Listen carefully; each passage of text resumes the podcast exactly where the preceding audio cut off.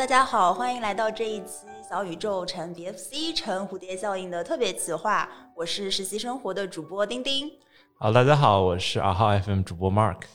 对，那其实呃，像我们节目之前可能会聊很多偏线上的业态的一些职业啊，或者是发展，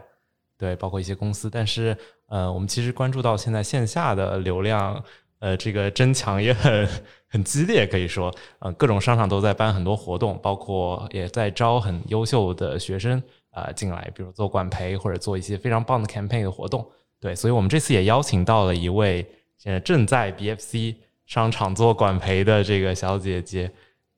苹果。苹果能给我们介绍一下吗？嗯，好，大家大家好，我是 Apple，就就叫我 Apple 就好。然后我现在是在 BFC 外滩金融中心做管培生，然后距离我入职其实已经有半年多的时间了。现在，我们先从这一次特别企划的活动聊起吧。就 Apple 在这一次企划的活动当中有参与到什么工作吗？嗯，这次特别企划应该就是指的就是 BFC 外滩音乐季，对吧？嗯，对，其实是这样。这个活动呢，我可以跟大家先讲一下这个。来源是什么？就是我们的呃老板他一直想要我们做各种各样的 IP 活动，就像今年的话，我们其实会主打说做艺术季和音乐季。艺术季的话，已经在四月份的时候就已经闭幕了，然后是跟艺术中心联动的一个安藤忠雄的大展，不知道大家有没有看过，对吧？有，对，六月六号刚刚刚刚闭幕，然后然后这个其实算是一个我们每年都要做的一个 IP 活动，然后接着的话其实就是音乐季，就是以后每一年。我们都会做这样的音乐季的活动，然后可能一年的话会在夏季和冬季做两次，所以今年相当于是第一届的 BFC Y 三音乐季。然后在这个活动的话，其实我们一开始是想做一个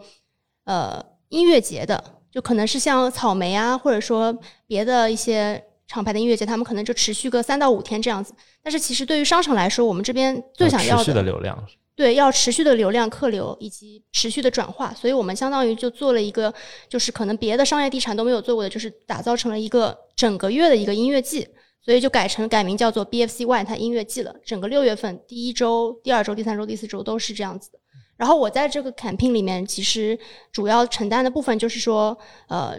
去探索各种不同的。音乐人，然后去独立的去邀约他们参加我们的音乐季，因为其实对于这个改片来说，它是一个第一次的嘛。就其实我们没有之前的一些经验，也没有之前的一些背书、一些案例可以去说，就是对对，我们就是很成熟的音乐季，所以去邀请这些音乐人。所以其实在这个邀约的上面是有一些难度的。然后其次的话，就是我们主打的是原创音乐人，所以说在挖掘这种不同的原创音乐人的时候。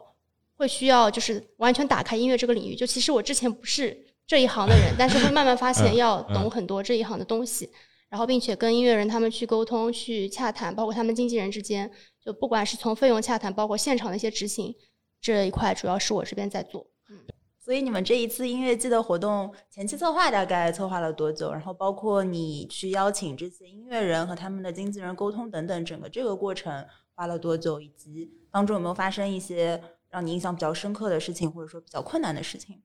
嗯，就说到这个前期策划，其实是大概在今年年初，我们提前半年就已经在筹备这个音乐，一开始是所谓的音乐节，然后后面慢慢演变成音乐季的这样一个 campaign。那为什么前期策划会这么早开始？是因为会有很多很多筹备的工作，因为我们作为场地方和主办方，我们其实需要招投标的，就是会有一家供应商去。跟我们一起去联合呈现这个音乐季，然后最后呢，就是最后当然现在说也没没关系啊，就是我们其实是我们的供应商是摩登天空，这也是为什么我们十二号到十四号这三天的一个端午小长假的音乐季，请的都是摩登天空的艺人，嗯，所以是我们跟他们相当于是有这样的一个关系，就是甲方和乙方的关系。我现在不知道摩登天空是什么，丁丁知道吗？是一个很有名的音乐厂牌。好的，草莓音乐节知道吧？啊，我这个有所耳闻而已，我还真的没参加过。草莓音乐节他们那个公司就是摩登天空，然后呃，但是其实我们的就是包括就是我们商场的整个投入在这上面的经费以及预算，其实只够支撑呃摩登天空的艺人请就是三天这样的艺人。所以说，但是我们做的是整个音乐季嘛，但是我们整个音乐季是有四周的嘛，所以剩下三周的话是需要我们用我们那个外滩风金这边的。一些经费去独立的去邀请一些原创的音乐人，就是以我们自己的名义了，就不再是和摩登天空那边相关的。所以说我这边的话，主要是负责就是自己去邀约这些音乐人。那其实一开始的话，会非常的迷茫，就是我完全不懂这一行，也我也不知道我能够邀约什么样量级的音乐人，因为呃非常知名的他们的出场费基本上都是嗯五十万以上，嗯对，并且他们其实因为这些艺人他们的流量很高，我们这边的话会涉及一些像区里面他们会有一些呃报批，包括一些公安，就是嗯这样的艺人出场是会有很多这样的工作的。那对于我来说的话，可能就是要先自己先去，比如说网易云上面看一下，就是最近可能比较火，或者说他这个在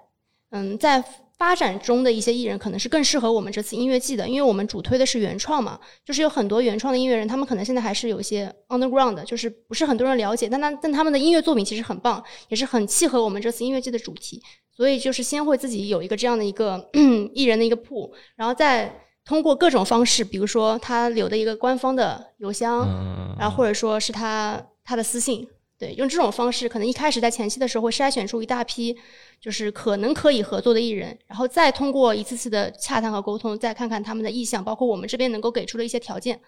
这样子去一个个敲定最后能够来的艺人。那这是一方面，那另外一方面的话，其实是也是自己积累的一些人脉嘛，就是可能有一些朋友，一些 live house 的朋友，或者说一些音乐行业的朋友，他们可能有一些这样的推荐给我。那这种其实最快的方法就是他们有好的推荐给到我，然后我这边再去 做一些呃沟通，看看最后能不能就是达到这个达成这个合作。所以我一般是通过就这次的话是通过这两个路径去找到这些音乐人，然后最后达成这些合作。但是也会发现，就是在跟这些艺人沟通的过程中，就是他们可能有一些艺人，他们其实是在自己的那个世界里的，就是他们觉得具体讲讲嘛，可以。就是我就不说是什么艺人了，就是呃，肯定是会有这样人，他其实是现在处于上升期嘛，他也有过一些演那个综艺的一些背景，就是会有小有名气一点，然后他们会觉得我们这边的这个音乐季是第一次举办，不是很成熟，他们可能就是合作的意向不是特别大，但是他们又是有这个意向的，只不过不是特别大，可能就会因为这个原因就会开始就是。他们会把费用谈价，对，那嗯所以跟他们谈判的时候，就是会要有一些技巧，比如说，说我们比如说，我们可以置换的一些宣传资源，就是会有一些艺人，他们很看重我们这个平台，我们合作的很多第三方媒体，包括我们自己自媒体的一些流量，包括我们这个地标这个位置，嗯，就是外滩这个 view 嘛，对吧？然后就是把这些话术都整理好，跟他们去谈，然后一次两次软磨硬泡，就是最后他们会发现，可能来的话还是很有价值的。就这样的话，去以一些资源置换的方式去把这个价格压下来。当然，其实我觉得就是艺人的话，给他们一些出场的费用，这是必须的，因为这是对艺人基本的尊重嘛。但是包括现场的一些执行和一些类似于服务这样的一个软性的东西，其实是需要，特别是像现场执行的同事，特别需要好好做的，因为可能一次合作中的不愉快，就会让以后对整个都会很难去合作，包括他们整个圈子里。所以说，其实对于像就是其实这次现场执行还是我自己，就是会需要包括他们试音，他们提的一些需求怎么样，还要尽量要去配合。当然也要考虑到整个我们公司的利益，毕竟我是站在 BFC 这个立场上去跟艺艺人合作的，所以在这方面其实还从一开始可能把握的不是很好，到慢慢的会有一些改变。我觉得这个是比较困难的一个地方。嗯，这方面的工作是你会，比如说你之前会有一些实习会接触到吗？比如这种邀请 KOL 对接 KOL 嘛，现在讲。我之前的时期其实没有，就是没有说自己去邀约这种 KOL 啊，或者说是有一些知名度的人，可能都是在参与到某些 campaign 里面，跟自己的那个 leader 或者 line manager 一起去这样子。所以其实这次是算我第一次的一个尝试。对算你第一次一个比较独立来 hold 的 project。对的，那这次除了呃在这个策划当中邀请音乐人来合作，你还有参与哪一些其他的工作吗？因为我们都对这个整个大的活动能够办起来觉得非常厉害，觉得非常好奇。嗯其实是这样，就是我们整个商场，其实我可以先大概讲一下，因为可能很多听众他们不太了解这里。就我们首先，我们这边是外滩的一个地标，然后其实，在外滩的商商业地产是很少的，我们算是独树一帜的那一家。然后正对的就是陆家嘴的三件套，然后我们这边其实是就是复兴集团，然后旗下蜂巢控股的 BFC 外滩金融中心在上海只此一家，然后现在也在武汉要开第二家了，然后之后也会可能往往海外或者别的城市去发展。嗯，所以说我们这边的话，呃，它和别的一般的零售商业地产不大一样。我们其实是一个体验式全业态的一个零售商业，呃，一个商业地产。就是我们这边可能更偏向于一些体验式，然后活动会办的特别多。对，就可能跟一般的像零售，像那种恒隆啊，然后 IFC 那边不大一样。对，零售商业地，零售的话就是卖的都是一些可能包包、衣服、鞋子、大牌。嗯，就可能客人过去他是非常有目的性的，比如像五角场的万达之类的吗？嗯，其实万达的话，它可能还会更偏体验一点，就是它的四楼、五楼或者往上一点，它会有很多体验式的业态。对，就是业态它可能还是比较全一点的，像什么电影院啊，然后亲子类的、娱乐类的都有。我理解了。对，但是。像那种百货，我所谓的零售的商业地产，可能是像百货呀，什么大丸百货呀，然后久光啊，然后包括恒隆啊这种，对。然后我们这边的话，其实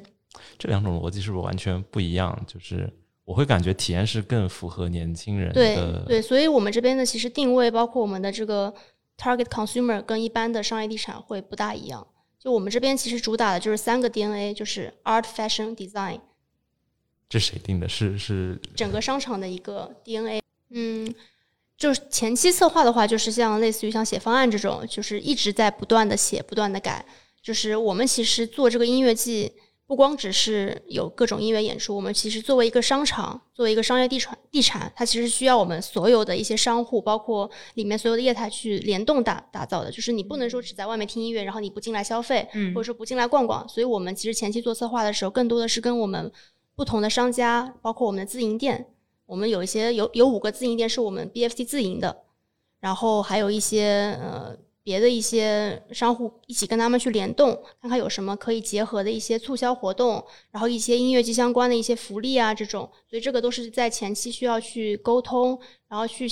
去盘算这个到底是怎么做的。所以说在做前期策划的过程中，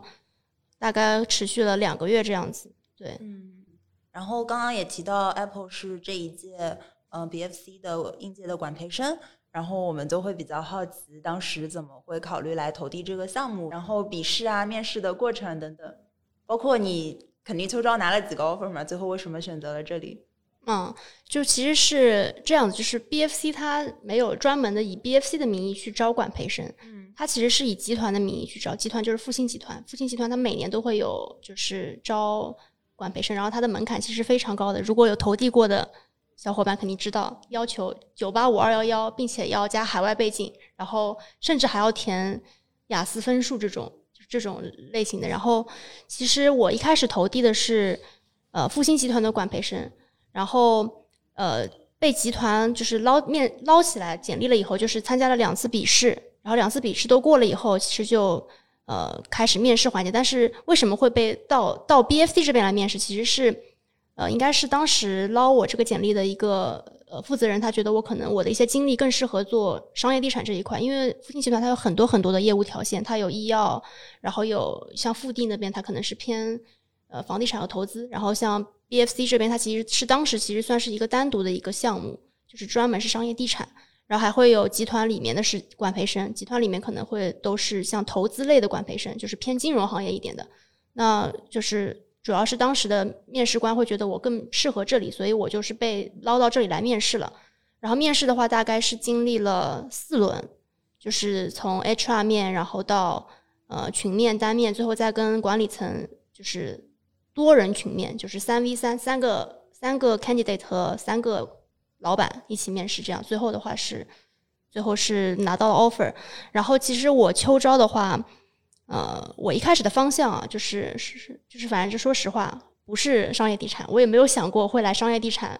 做管培生。我其实一直的方向都是，因为我是学 marketing 的嘛，我是科班出身的 marketing，然后本科和硕士都是读的这个 marketing 相关的专业。其实本来其实是想去快销或者互联网。去做，然后也投了这些快销啊、互联网这些大公司，包括世界五百强。然后我我反正整个秋招下来，就是在外企快销那边其实是非常艰难，就是基本上都是走到了终面，但是最后没有被选上，就没有拿到 offer。然后而且他们这个外企，他们这个流程非常的复杂，就是从一开始的投简历到最后的比较规范化吧，也对，非常非常多，而且投递的人也非常非常非常多，像宝洁、联合利华都是十几万家的那个 candidate。嗯然后像互联网的话，其实我是拿了那个呃字节，还有一家游戏公司叫 Garena，它是一个新加坡的公司，对，然后还有百度的。其实我是拿互联网的 offer 比较多，但是最后我自己深思了一下，我觉得哎，这个深思是怎么深思的？就是我确实我还是对做 marketing 感兴趣一点，就是做活动啊，不管是 digital，不管是线上的还是线下的，更感兴趣一点。而且我我当时觉得互联网可能真的很累，我怕我吃 吃不消，哎，你互联网拿的 offer 也是 marketing 还是像运营？也是营销策划类的，哦对的，都是营销策划类的。包括那个 Garena 那个游戏公司，其实它也是做 branding，对，做游戏方面的 branding。那我觉得其实也很合适呀。对，因为我本身其实是想，啊当时是想去做一些游戏相关的，因为我自己对游戏、对电竞比较感兴趣嘛。但是腾讯没有捞我，所以我很伤心。最后反正就是决定考综合考虑了整所有的 offer，我觉得一个是复星集团这边，它是一个现在算算国内比较大型知名的民企，它的整个制度都还是比较完善，然后平台很大，因为它这个集团的这个平台很大，所以在 BFC 工作的话。就是相当于就是背后这个集团爸爸，他是肯定有很多支持给到我们这边。然后另外一个就是，其实我会当时我也很纠结，我是觉得我到底是去外企好还是去民企好？就后来想想，到当然也问了一些朋友啊，一些学姐学长，会觉得可能民企更适合我在在我职业初期的时候去体验，因为它更狼性一点，就是它其实一些晋升和一些发展都是需要靠自己去争取的，它没有那么多就是。像外企可能会比较，就是它的整个的这个体系比较完善，然后很规范化。像民企的话，特别像 BFC 这边，它可能更多的是有点扁平化的管理，然后它会给年轻人，就是像我们这样的应届生，不光是平台，更多的其实是舞台。就可能一个公司给你平台，它可能只是让你 work，对吧？然后但是给你舞台的话，就可以让你 show yourself。确实，就是这也是为什么我在这里能够自己。独立承担这么多小小大大的项目，也是因为我觉得是一个公司的文化相关的。因为在 BFC，像在复兴这边，其实强调的是一个竞合的文化，就是既要竞争又要合作，所以公司其实同事之间的一些关系都是大家其实就是所有的都要以公司的最终目标去发展。所以这也是为什么我最后选择了这里，也是因为我前期做了一些工作，去了解了一下每个公司的企业文化，就会发现这里可能更适合我，在我作为我的第一份工作。对那我可能问的再往前一点，我们时间线可能 date back 到你读大学的时候，呃，你是怎么选择到市场营销这个专业？以还有后面啊，我们之前有聊到 Apple 还选择读了一年的英硕，然后再到后面呃一直在选择 marketing 的这个道路，就整个的这个过程，就是我高考考上财大，因为我是上海本本地的一个考生，考上财大就是。算是意料之中吧，就是也没有特别好，因为本来其实想考复旦的，嗯，对，没有考上，然后考上了财大，然后学的专业是工商管理。这工商管理它其实是一个很大的一个专业，就是它很通识，什么都学。一开始可能金融也学一点，经济也学一点，然后财务也学一点，市场营销当时也是我的一门主修的一门课。然后会发现，在这些所有的这些学科里面，我对 marketing 这门课最感兴趣，然后当然学分也最高，这也是。为什么支哦鼓励我最后去学了这个专业嘛？就是有正反馈嘛，等于就是感觉你好像擅长这个东西。对，就其实确实是擅长这一方面，而且也会觉得女孩子可能更适合。就是我自己认为啊，不能这么呃不断的这样说这种话。而且我觉得做 marketing 是要有 sense 的。对，这个 sense 或者是是 beauty sense，就是你看他的穿搭呀，就是对，不是很容易训练出来的，是一个你对可能平时可能慢慢潜移默化有的东西。对，包括可能就是平时像一些看一些新闻，或者说关注的一些东西，可能就是比较可能比如说你会跟现在的关注什么样潮的潮流有关哦的。就不管是综艺啊然后还是就你们说的什么美妆啊，然后穿搭啊，包括现在流行的一些东西，抖音上流行的，包括商场里面最近很火的东西，就这种的话，其实我从大学就开始关注，就会发现，就是比如说看到一则广告，比如说杜蕾斯的某个广告，大家可能看过就看过了，我会想为什么他会要做这样的广告，做这样的营销？为什么吸引人？他吸引人最后背后到底真的会有人会因为这个广告去买吗？就其实会自己去考虑这些东西。当然也是因为老师上课会潜移默化的传授这些知识嘛，所以确实发现自己还是对这个感兴趣的。所以这也是为什么最后定了这个专业，然后硕士也在继续读了这个专业。因为硕士我读的是就是国际战略营销，就偏再偏 strategy 一点，就更宏观一点嘛。然后相当于微观和宏观的都学了，然后再加上一些金融经济的一些基础，所以最后还是想选择 marketing 这条路。为什么想再读一年硕士，而不是本科毕业直接找 marketing 的工作？哎，我我也刚好补问一下，就是因为战略营销，其实我不是很懂，就是它是从更宏观的这种角度是大概是什么角度？是它上升了吗？它上升到整个战略，就公司的战略，它可能战略就不只是 marketing 相关的了，可能就是。整个公司它从，呃，它从一开始还没有成立的时候，从发展初期一直到它中期，到最后它的一个终极目标就可能上升了，这确实是升华了。嗯，它可能可能会更复合一些，就是复合一些管理啊。对的，嗯，包括它可能会有一些 MA 啊什么的这种类似的这种东西，可能它不只限于 marketing 了。所以这我读这个的话，主要是当时觉得，首先我自己觉得我还想再读书。对，就自己还想再去英，就是国外啊。当然，我本身就蛮喜欢英国的嘛，就想去国外再看看，呃，锻炼锻炼自己的口语，然后多看看外面的世界，然后去交点朋友，这是一个想法。第二个想法是觉得，对于我来说，我觉得当时本科的竞争力，就我自己加上我大学的一些实习经历，没有那么的出彩，就没有可能像有些同学他们可能是像呃。手上有很多五百强的实习，加上再加上一个 marketing 的一个本科，他们就够了。我觉得我还不够，所以我想再去对很多很多人是这么这么觉得的，所以才要读硕士。但像我可能觉得无所谓吧。呃，就我觉得工作对我来说可能会更直接的，就我在工作中我能迭代的更快，成长的更快，我我可能就直接工作了。而且我会觉得可能第一份工作，呃，它虽然重要，但是可能也没有那么重要。我想。就是你要工作几十年呢，就如果你每年的成长系数够快的话，其实也无所谓第一份工作怎么样。呃，这只是我的一个想法。对，所以就是每个人想法不一样，对，才会有不一样的选择。就我当时是觉得，我还不想那么快的就踏入社会工作，还想再去外面看看，再去学一学，然后就最后还是决定要出国留学。但是我选择英硕一年也是考虑到，就是我觉得我还是要赶快 去找工作，就可能美国、澳洲那边会更长嘛。所以还是觉得，就一年制的紧张的学习赶快结束以后就可以参加工作了。所以最后决定是去英国那边留学。所以我觉得回过头去看，就有的时候会想，它到底是不是一个值得的事情？但是很多事情不能用值不值得来说，因为你也不知道另一个选择当时会是什么样子。是的，嗯，我现在我在我入职前入职大概三个月的时候，我也会在想，我当时如果去互联网，去互联网。会不会一个就是工资更高，另外一个就是是不是平台更好？因为其实我现在的这个工作强度跟互联网也没有什么差别。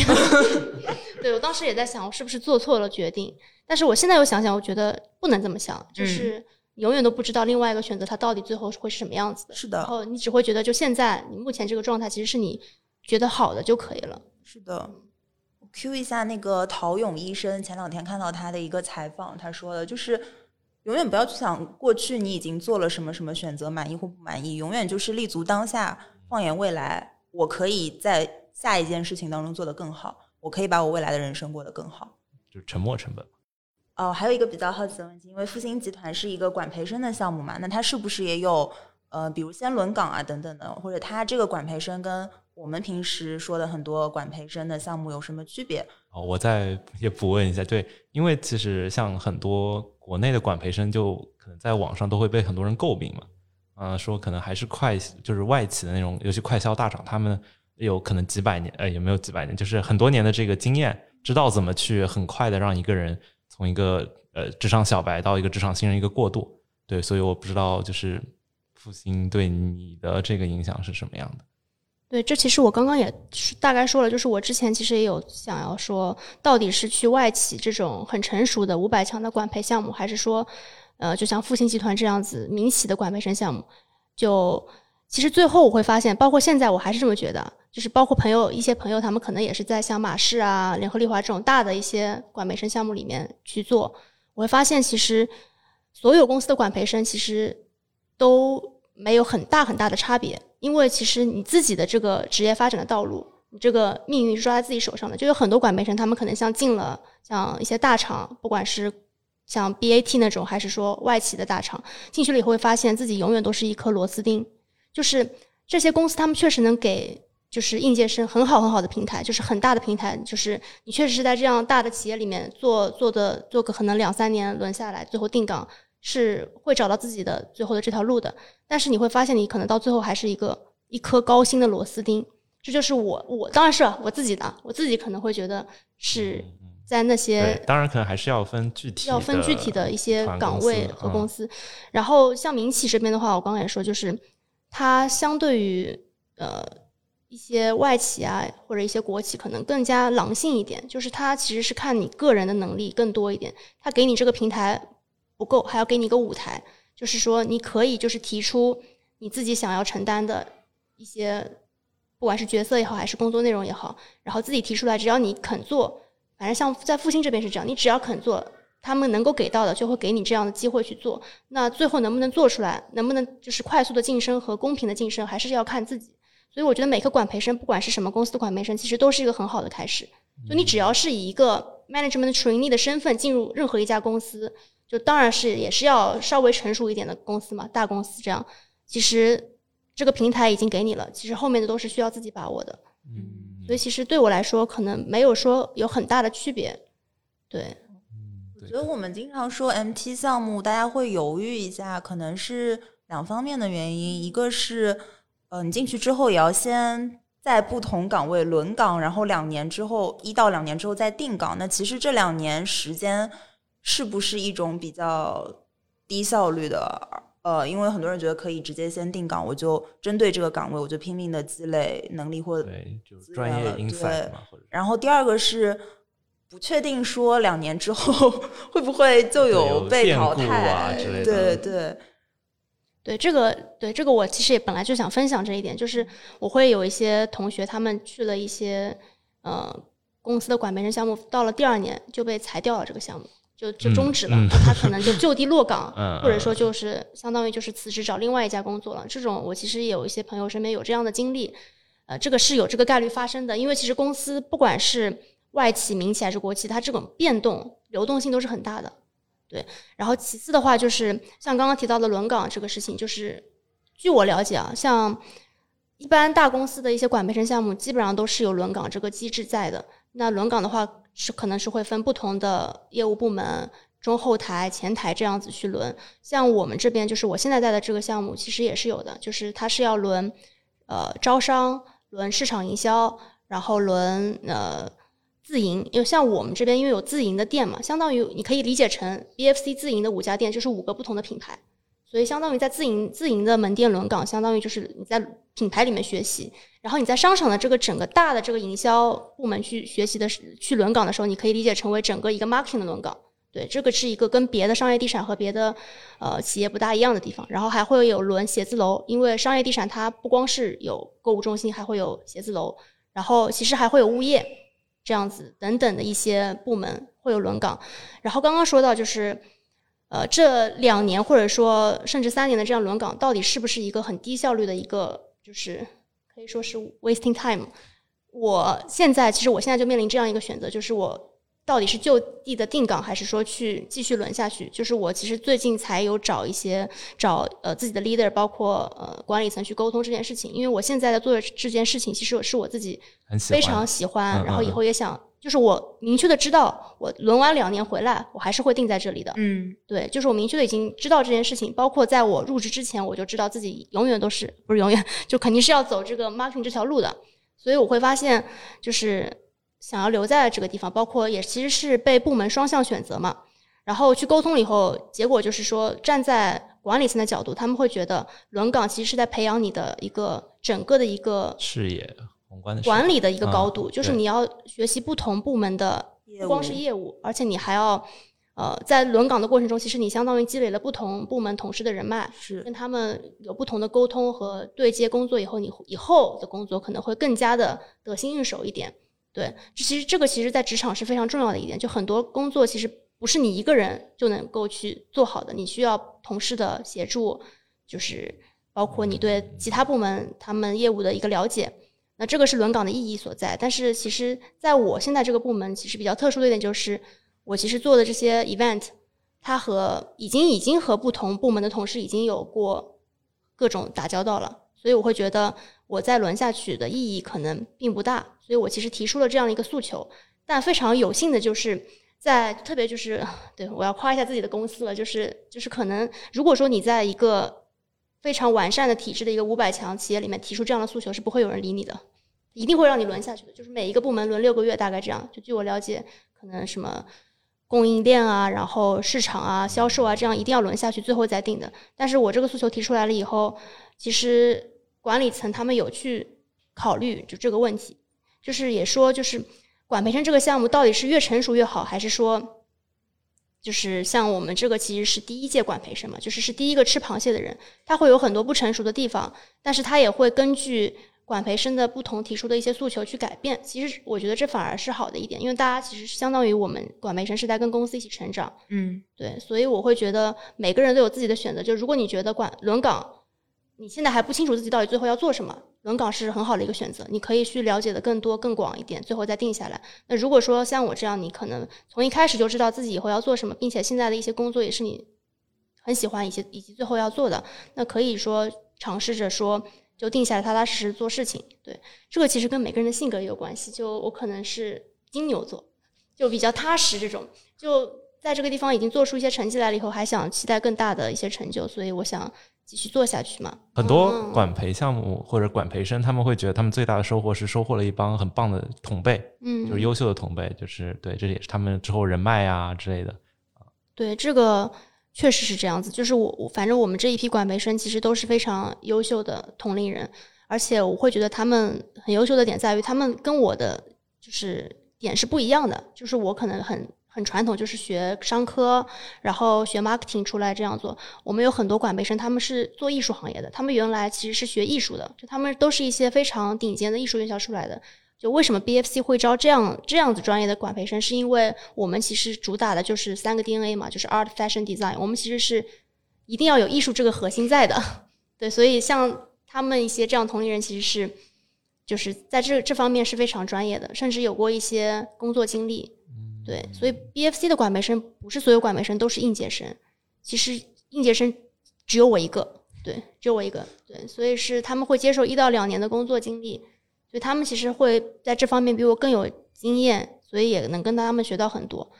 然后其实我们这边的话，整个公司的氛围都是偏年轻的，就是我们有很多九零后，所以就如果不算管培生这帮小伙伴的话，其实本来公司的同事也都是很年轻，所以相当于也是收获了一些革命友谊，因为大家都是一起成长嘛。哎，我突然想到一个问题，就是因为你之前说你放弃互联网 offer，一个很重要的原因是觉得他。工作比较累，然后但后来你刚刚又说了，其实你做这个活动和在可能在互联网其实差不多累。嗯，那你现在会对当时的想选择有什么想法吗？对我后来决定还是来这边，就是做 BFC 的管培生，还是有一个原因，就是觉得我我的就是我个人的成就感的来源是在于我，比如说啊，像这个音乐季线下的活动，呃，现场的反响很好。然后最后发现数据也不错，客流、销售都还不错的时候，会很有成就感。但是我做互联网的话，可能是也是因为我没有经历过一个互联网的工作，会觉得可能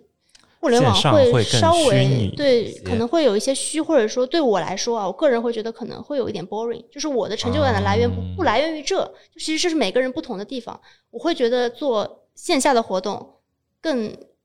就是累并快乐着这样子。对所以我想了想，如果说我去当时选择了互联网，我可能不会像现在这样快乐。对，就其实累的工作强度是一样的嘛，但是我会觉得，就是那样可能那那那种工作我可能会觉得有些枯燥或者怎么样。对，我觉得这个还挺挺真实，可能就是你会怎么说？你对人的连接嗯或者 community connection，因为我之前也刚采访过一个 Lululemon 的一个呃嘉宾，然后他会觉得就是做线下的活动，真的让大家就变健康，然后就有线下的 community 这种感觉，就是他会让他很兴奋。我觉得你可能也是这样的，对像其实现在很多互联网就是呃就是看数据了，就是从、嗯呃不是那么的嗯、有趣，可以这么说。对，就是它有趣的点不在我我觉得好的那个点上，嗯，也不是嗯。说互联网就都不有趣，因为其实有一些朋友他们做像腾讯的音乐啊，然后对游戏这种，其实也嗯蛮有意思的。嗯像像我们前段时间五一的时候还跟王者荣耀联名做了一个街区，就也跟嗯腾讯的人有打过交道。其实他们的工作也很累，每天都是到凌晨两三点，啊啊，对他们现在好像规定六点下班，他们也很累。但是，嗯、反正就是主要是我觉得我现在的做的这个工作，它其实是接触的面更广。它不光能跟品牌方各种品牌方，像可口可乐啊、百事啊，各种我之前都想进的那种快销公司，嗯嗯能够有不同程度的一些合作和联动。其次还会跟像一些呃第三方机构合作方，像像网易放肆啊这种音乐机构，包括还有像一些物业的同事，就跟不同的人、不同的公司去打交道，其实面接触的更广。就如果说我现在是在一个品牌方公司去工作的话，是接触不到这么广的面的，所以我觉得其实还蛮幸运的，那在刚开始工作的时候就接触到不同种类的公司和人。哎，我突然想到，我们刚刚说的，大家对管培生项目可能有的疑虑，还有一个是，大家以前可能会觉得管培生就是让我以后当管理者的，我做了几年之后，很快就能够晋升成一个管理层 level。呃，但是我不知道，呃，对于复兴集团管培生这个项目来说，是不是有呃之前这样比较顺利的晋升的 case，或者说，因为如果我自己来投的话，我应该会去了解一些这方面的。是这样，就是复星集团的管培生已经是很多很多年历史了，嗯但是复星集团帮他的儿子，也就是 BFC 招的管培生是第一届，是因为 BFC 它其实是一九年才开业的嘛，对吧？它之前其实呃一直都是在筹备的过程中，所以我们这个 BFC 外滩金融中心是第一届管培生，但是复星集团它其实已经有很悠久的历史了。所以你要去往整个集团去看的话，它的管培的体系还是很成熟的。但是只对 BFC 这个项目来说的话，嗯，它确实是第一届，还比较青涩。对呃，因为我们两个台都是会请嘉宾来聊一些之前的实习的经历，然后你又是一直在 marketing 这个领域，之前实习有做过哪一些跟 marketing 比较相关，或者说没有关系的，或者说是你在学校的一些校园活动或者实践等等。那反正实习的话，我基本上做的都是 marketing 相关的。就之前有在像拜耳医药实习，做的是 marketing 的实习生，然后当时在的 team 是那个康王，是个洗发水。然后那个时候其实第一次接触 marketing 相关的一些工作，因为那是我第一份跟 marketing 相关的实习嘛。然后之后还有做过像呃奢侈品，像 GUCCI 也也在里面做过，但不是纯的 marketing，可能是跟 merchandising 相关的。什么是 merchant？就商品，嗯、大概是做什么的呢？就比如说每个门店之间的一些调货啊，然后陈列啊，然后商品的一些呃，就是在比如说在恒隆你要放几几只包，每天要放几只？这个要总要这算吗？个这个要有要有数据支撑的，它会跟一些嗯仓储和物流的数据相相关。然后还有一些就是门店的一些陈列，然后怎么摆放更好看，就这可能个数据跟陈列都是没有没有，其实实习的时候会发现，大部分还是去学，去学去学一些不同的东西，肯定都还是跟着 leader 去做的。嗯所以这就是为什么实习和正式工作还是不大一样，就是这个承担的工作内容还是嗯差很多的。对，然后的话，后面其实还有去，呃，就是回回国以后，我在那个也是复兴集团下面的，是豫园，豫园下面的一个化妆品品品牌叫做蔚蔚蓝之美，它是一个化妆品。然后第一次接触了跟美妆相关的呃 marketing，然后这也是为什么后来投了复兴集团，因为就是想着试试看嘛，对吧？哎，就是那就是等于说是有一段不是不是那么 marketing，但是像复兴这块儿，就美妆还有之前的那个医药洗发水，就嗯这两个就日化嘛，嗯，对，这两个之间会有什么区别吗？就这两类的 marketing 工作，嗯，区别还是有的，因为其实像拜耳那边，它是毕竟还是药企嘛，只不过它在上海，当时在上海就是这个分公司，它其实是偏呃健康消费品，它其实有点快消，又没有那么快销。对，因为是卖洗发水嘛，所以它其实我当时的一些大部分的一些设计工作就是跟数据相关的，会要去拉不同的表，做什么数据透视表啊，然后去整理每个月的这种呃各种仓库啊，包括销售的清单，然后就是会有一些线上的。一些 digital 的一些项目，比如说跟爱奇艺的一些合作，就是会做一些像呃广告，就是插入式的那种情景式的广告。然后线下的活动其实也有，像当时赞助了那个奇葩说，都是蛮有意思的一些线上线下的活动。然后包括一些比较传统的呃双微的一些运营啊这种。然后的话哦，我还漏了一段，就是我后来其实回国了以后，还去那个麦肯光明。就是广告公司去实习，因为我觉得我之前一直都是在甲方，就品牌方，不管是大大小小品牌方的工作，我会觉得可能一些就是思考的角度，可能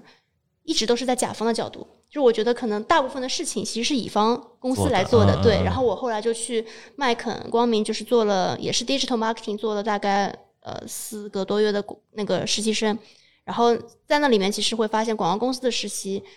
呃，确实还是蛮有意思的。会接触到不同品牌的一些一些营销的案例啊什么的，然后一些脑报啊什么，其实都是有助于之后现在的工作去挖掘不同的这些灵感的。嗯，差不多就是这样。然后再后面的那份就是美妆类的实习，其实我觉得跟呃一般快销的也没有什么很大的区别，但它就是可能更就是因为它是卖护肤品的嘛，所以说呃。可能你这个这方面的 beauty sense 要更强一点，这也是为什么就是有很多女生想要进这个行业去做嘛，因为对这个行业感兴趣。然后其实，在呃蔚蓝之美这段时期，其实我们当时有一个大展，就是在复兴艺术中心的，就是它的一个新品发布的一个大展。然后相当于也是学习了一些线下的市场营销做的一些工作，包括怎么布展啊，然后怎么去跟搭建方、场地方去对接，包括一些展的一些导览工作，大部分是这样。呃，所以刚刚 Apple 提到，呃，之前的实习经历，然后一直到秋招，你说在麦肯光明的时候有学到很多比较实用的技能，那最后为什么正式工作秋招没有选择？没有选择四 A 广告公司啊？首先，其实当时有 leader 想要留用我的，就想要留用，就是继续就是以一开始可能是叫 freelancer，就还没有拿到毕业证的时候是 freelancer 的身份工作，然后拿到毕业证了以后就可以转转正成为正式的一个，比如说呃，应该是 AE 的一个 title。那没有去的原因就是，甲方和乙方他的这个工作的这个出发点还是不一样。就是乙方其实可能就是甲方爸爸给了这笔钱，你把这个项目做好，你只要关注这个项目就好了。你把项目做好，然后拿到钱，大家分一分奖金，对吧？然后但是甲方的话就是你要站在整个公司的利益角度去考虑问题，就是考虑问题的这个角度不一样。那我觉得可能对我来说，我觉得我在职业初期想要去呃发展的这个思维，可能还是。想要在甲方里面学到的东西，所以我最后还是决定就是去投一些品牌方啊，然后呃这种就是甲方公司。然后你刚刚也有提到小姑娘对美妆各户类比较感兴趣嘛，然后前面说你有投一些呃 marketing 类的外企，包括互联网公司，那你当时有投一些国内这两年兴起的新消费品牌吗？我记得我应该都都投了。但是我就是一开始就大家也都懂的嘛，海投的时候什么都投，到后面会发现真的投的太多了，笔试也来不及做，然后面试也来不及去，就会还是会在过程中去自己去放弃掉一些。因为我其实本身还是想找上海这边的工作，但是有一些有一些上海其实就很多新消费公司都是在上海嗯，上海这边其实是外企多一点。嗯，像新消费的，好像都不是在上海。我记得深圳，深圳比较多，然后广州那边也多，对，杭州也多。上海这边还是主要一些这些，就是那些五百强这个问题，我们现在也没有数据，也不好说。对，然后互联网的话也是蛮多，在北京。对，上海这边的话就是小红书，然后自己也有。对，百度也有分公司。对，如果你有机会再做一次实习，你会想做什么？如果再做一次实习的话，我会想就去那种那种五百强快销，就是我当初最想进的那种那些公司去正儿八经在里面做做一次实习，比如说联合利华呀、宝洁啊，然后马氏啊这种，因为其实就是外面的人，就是他可能像一个围城啊，哦就外面的人看觉得里面很光鲜亮丽，里面做的事情都是那种可能很 fancy 啊，很快乐，每天都很享受那种工作。但因为我确实也没有在这这种所谓的这种五百强快销外企里面工作过，所以我觉得可能如果能再体验一次的话，当然是更好的。然后这样的话，说不定也会，就现在可能也不会是在这里工作了。嗯，因为确实就是秋招很看学校学历，也很看实习经历。其实我当初有一些嗯外企，就是最后没有拿到 offer 的原因，其实可能还是会发现自己比别人的实习经历就是缺了这么一点。就是相相比那些有保洁、联合利华、马氏实习经历的同学，确实自己在这方面，首先简历上可能就差了一点，其次的话，在他们的一些经验经历方面也缺少了一些，就只是听别人说没有用，还是要真的在里面做过才行。对，所以如果有这样一次机会，我可能还是想去再体验一下。嗯嗯嗯，其实也是有种叫祛魅的这种感觉。对的，是，啊、现在大家比如说对什么产品经理啊，或者是其他的一些，呃，对，或者是创投，其实都有一些，嗯、就是有种围城的感觉。就是你真的在里面实习了以后，就会发现好像也就就那样，是，嗯，好，就是慢慢你就会觉得哦，好像家长跟你说什么“三百六十行，行行出状元”这种话，或者是一些什么怎么说，所有工作其实都是工作而已，这种话就是可能比我们稍微 senior 一些人会告诉我们的，就慢慢的你会感觉到这些好像确实是这样的。嗯，而且每段实习又有很大的随机性，可能你做了一个产品实习，当时你的这个 team 或者当时你经手的项目不是那么好，导致你觉得说，哦，我其实不是很适合做产品，或者我不是很喜欢做产品。对就是每一次的随机性又会对你有很大的影响。但是大学生的问题，我觉得就是，哪怕你很想很想做很多很多实习，每一个都去昧一下、试错一下，你们真的没有那么多的时间。对的，嗯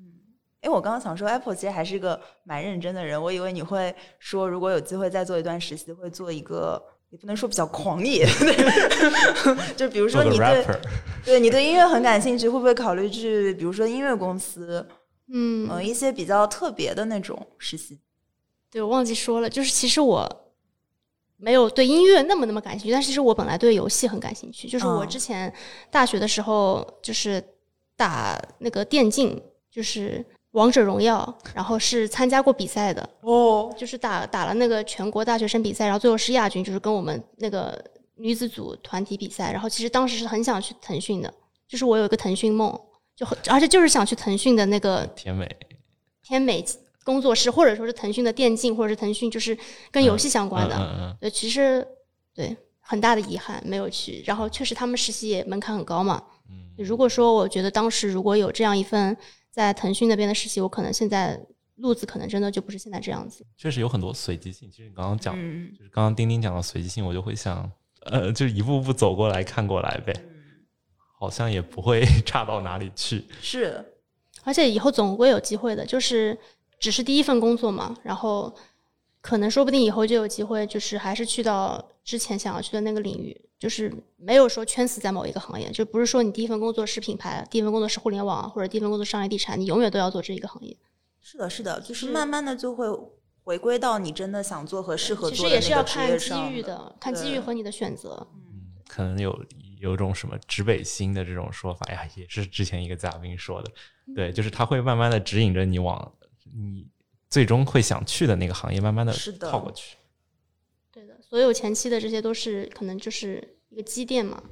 像我们播客可能经常会想，希望能够通过前辈的一些经验，然后呃，对大学生这个群体就是有一些帮助。就不知道你有没有遇到过一些好的前辈或者说 mentor，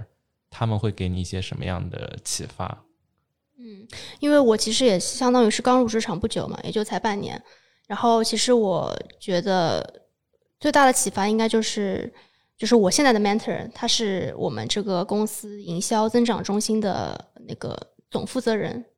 然后他其实给我很大的一些启发，就是他说的说过了一句话很受用啊，就是工作就是工作，在工作上，在工作中其实是很难交到朋友的。就这句话，其实我现在跟现在的小朋友说，其实他们是不会懂的。就是你会发现，进入职场以后，你要做的每一件事情，其实都是在为整个团队的利益，或者说是公司的利益去出发的。就你很难说是说你在工作的在工作中还能说交到一些你觉得觉得不错的朋友。对，这个是职场特别重要的一件事情，就是大家都是要把事情做好，这是我学到比较重要的一件事情。然后另外的话，其实就是，嗯、就是就是你刚刚也说的嘛，就它只是一份工作，就是现在会有很多年轻人，他们会有这种不能说我我们也是年轻人啊，都是对对年轻人。对对，就 是会有这样子的焦虑，就觉得可能呃工作压力很大，然后情绪上会有不好，或者甚至会有一些，对这个真的很常见，就会有一些抑郁啊什么的。就是我觉得千万不能这样，就你只要把它当做一个工作就好了，就是还是要自己的生活还是要快乐，因为现在确实互联网像互联网。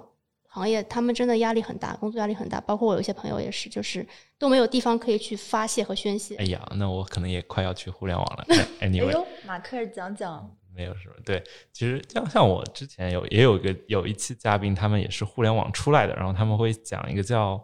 呃，我忘记那个叫什么，就是你要把你的人生当做好多个杯子，就是比如说你有个工作的杯子，有个家庭的杯子，对的，对，然后如果其中比如说工作这件事让你很糟心的杯里面就有个风暴一样的东西，就让你很不顺心，但是它只是一个杯子，你还有很多个杯子可以支撑着你。对，是的，对，但但很多时候，比如说可能像一些互联网，当然也有其他的，就是你会被一个杯子给俘获了，就是你脑子里只有这件事了，嗯那你就我觉得还挺可怕的，就真的你就变成一个工具人了。所以说我，所以我还是觉得大家应该啊，不大家就是听各位听众小朋友们，还是要找一个自己喜欢做的事情做工作。就你会发现，你可能这份工作虽然你每天都在工作，但是你可能还是很乐在其中，就这种感觉还是比较不错的。就像其实现在整个六月份，我们每就我们这个做音乐季这边嘛，基本上每周都无休的，就没有休息的。你如果把周末过来加班当做过来听音乐，你可能会快乐一点，我是这么觉得。对，哎，我我这个之前我们节目里也有说过，就我觉得大家会有不同的动机，只要你想清楚了自己动机是啥，你自己跟自己是自洽的就 OK。比如说有的同学，我就是工作就是为了赚钱，我想的非常清楚，那你让我加班，我可以赚更多钱，我也很快乐。嗯对，有的比如说像 Apple，比如说像我。Mark 是吗？就是我们是希望工作当中有自己喜欢的部分呢，对那我们就会把这一部分来可能代偿一些生活当中不太有的时间。就反正我觉得你只要自己想清楚自己是什么样的人，自己想要的是什么，对，就再去找你适合的工作就好了。刚刚我说的就是不要真的把自己当成老板的工具人，就是你要把老板当做工具人。就是 OK，我要比如说我三年我要赚一百万，那我跟我老板打好关系，这只是我的一个，你是我的一个工具，可以这么想，然后你就会觉得哦，哎这样这样想稍微也有点功利了，但是 大概大家能能 get 到我那个意思，嗯，对，就是把所有的外物当做工具，而不要你变成一个工具了，那其实就很没意思。是的，而且就是可能会有很多就是应届生，他们对职场是很期待的，就像我半年前的我一样，会觉得上班了以后，呃，一个是很充实，另外一个肯定能学到很多，还能还能赚钱。哎，能赚钱，对，就是这个泡沫可能有一天会会被打，就是会变成泡沫，它可能会这个梦想的这个瓶子会被打碎。对，就是还是要有一个好的心态，不管是工作还是学习还是生活，不然的话你会觉得可能真的会不好。就 Apple 有想过，可能五到十年之后自己会在做什么类型的工作吗？嗯，我想过，就是我，呃，五到十年之后应该还是在做 marketing 相关的工作，但是具体是在商业地产还是在单一的品牌方，这个可能就是要看之后的造化了。对我甚至想过，就是我会把我的第一份工作当做我的初恋一样对待，就 是我待他如初恋，我想在里面至少待满三到五年，然后做出自己在这里应该有的成绩，然后再考虑下一份工作。就是我觉得千万不要想着进来了以后就想着跳槽，这样嗯其实是很不好的一件事情。是的，特别是第一份工作，所以我所以我说，第一份工作还真的是要慎重，对，就是一定要想好自己给自己做一个规划吧。就你可能是短期的，也可能是长期的，可能就是像你这样说的比较长远的五到十年。就如果说你在这个地方，你在这个公司能够有一个很好、很公平的晋升道路，那其实你待长一点也无妨。对，主要还是看公司能给你什么样的一个晋升，然后你能够在这个工作里面取得什么样的成绩。嗯，或或者这样也可以说，跳槽只是一个手段，不是目的。对的，跳槽只是一个手段，就是关键还是要看你自己的追求。每时每刻的机遇和选择吧。对，这个真的太重要，就可能你每每周、每个月都会遇到这样子的选择，就包括可能现在有很多呃中高层的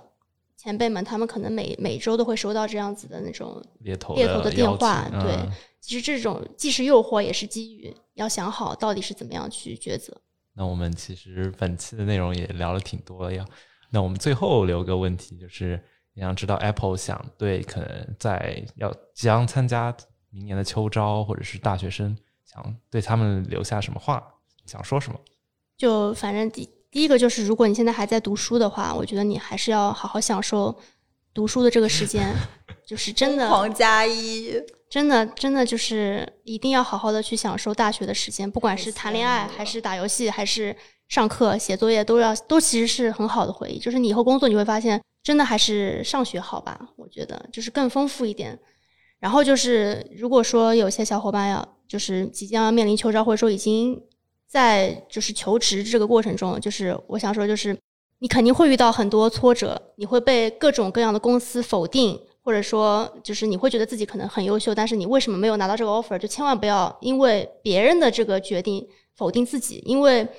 这个就世界上有太多可能比你更优秀的人了。然后另外一点就是说，其实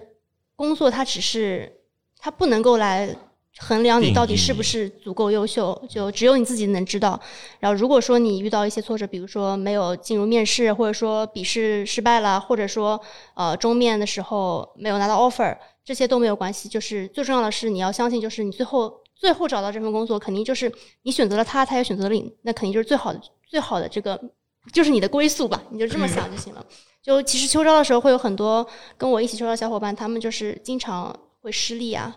就其实他们也背景都很好，但是会发现一到面试的这个时候，就会觉得好像不能展示自己有多优秀。这个其实还是要多去锻炼一下，就是可以自己多 mock mock。现在有很多那种小程序，都可以找那种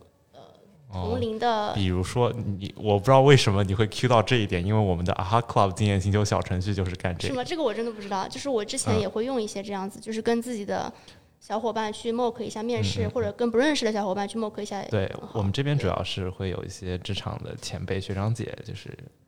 对可以约啊。好，今天非常感谢 Apple，也非常感谢啊、呃 BFC 小宇宙以及蝴蝶效应给我们提供场地。哎呀，谢谢谢谢 Apple。那我们就到这里，大家再见，拜拜。觉得不错的话，欢迎分享给你的朋友们。如果想与主播吹水聊天，可以在 AHA Club 经验星球公众号上回复“听友群”，扫描二维码加入。那我们下期再见啦！